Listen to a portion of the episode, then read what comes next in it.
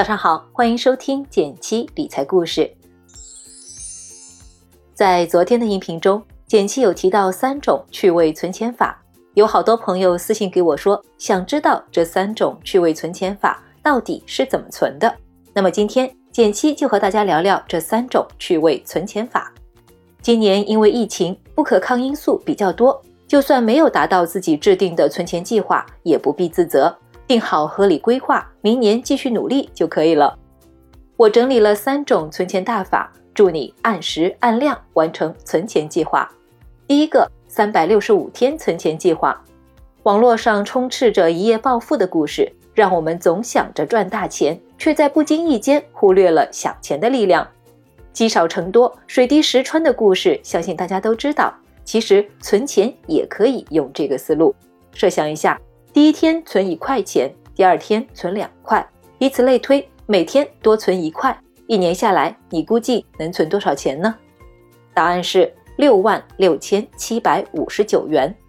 不过客观来说，这个方法的普适性没有那么高，因为从第七个月开始，每天需要存两百多块钱，都快赶上一天的工资了，更别说最后每天存三百多的日子了。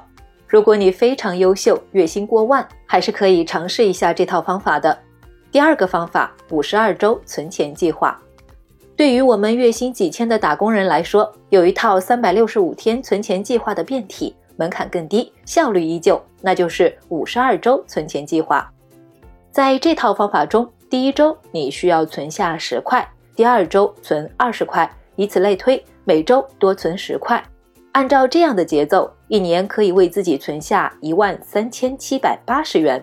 与三六五计划相比，这套方法几乎每个人都能用。最后最多的一周也只需要存五百二十块，摊到每天也就七十四块，从牙缝中挤一挤也就有了。而且它与三六五计划一样，能帮助你养成定时存钱这个重要的习惯。第三个方法，爱心存钱计划。刘白是我们的老学员了。他也有自己的一套爱心存钱计划，这套方法要从这张表开始说。每天从这个爱心中选择一个数字，存下相应的钱，然后涂色。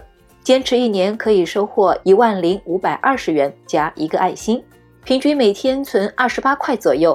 对一些人来说，可能只是少喝一杯咖啡或奶茶而已；对大多数人来说，也不会影响正常生活，也能存下一笔不小的钱。刘白不愧是我们的优秀学员，他对这个存钱计划做了一个小小的微调，让它产生了微杠杆的效应。具体方法如下：第一步，在微信理财通或者是支付宝里选择一只货币基金，每天在图片中随便找一个数字存入相应金额。第二步，每月的一号将上个月存入货币基金的钱全部取出，一共八百到九百元，用来定投一只股票型基金。依次类推，每个月重复这个操作。第三步，十二个月，也就是一年为一轮。完成一轮后，把基金里的钱拿出来，留出一万元，多余的钱可以给自己买一个心仪的礼物，或者吃一顿大餐作为奖励。一万元就可以拿去做金额池的本金，根据金额池的规划，继续钱生钱。如果你是我们的新朋友，没听说过金额池，特此给你介绍一下。金额池是我们的理财模型财富水池中的一个池子，其他的还有现金池、保障池、目标池，各有各的作用。金额池顾名思义，如果你有一只会下蛋的金鹅，你会拿它做烧腊吗？答案一定是不。你应该好好照顾它，让它茁壮成长，下更多更好的金蛋。金额池中的钱就是会下金蛋的鹅，也就是我们常听到的钱生钱。平时结余的资金都要放进金额池里，我们不会花掉这些钱，而是希望它能作为本金，不断产生更多投资收益。金额池的钱长期不动，单纯为了增值，里面的钱都是我们的打工仔、养老金、孩子留学的教育金这类比较长远的计划，也可以考虑用金额池做规划。这三种存钱方法有着不同的存钱频率，单次存款金额一定有适合你的一种。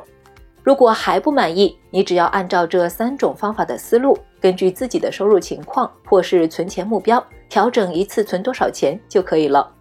但需要提醒的是，存钱频率必须固定，定好的每天存，不能拖个几天补存。因为比起最后的存钱金额，更重要的是养成存钱这个习惯。如果你对财富水池模型有更多兴趣，欢迎参加减七一元学理财限时福利活动，进行进一步的学习。投币一元就有专属班班一对一带学财富水池模型，学到懂为止，从此存下钱，钱生钱。好了，如果今天的存钱大法对你有帮助，可以点击订阅，让简七陪着你一起听故事、学理财。好了，今天就到这里了。最后再提醒一下，微信搜索并关注“减七独裁公众号，回复“电台”就可以参与我们的限时一元福利哦。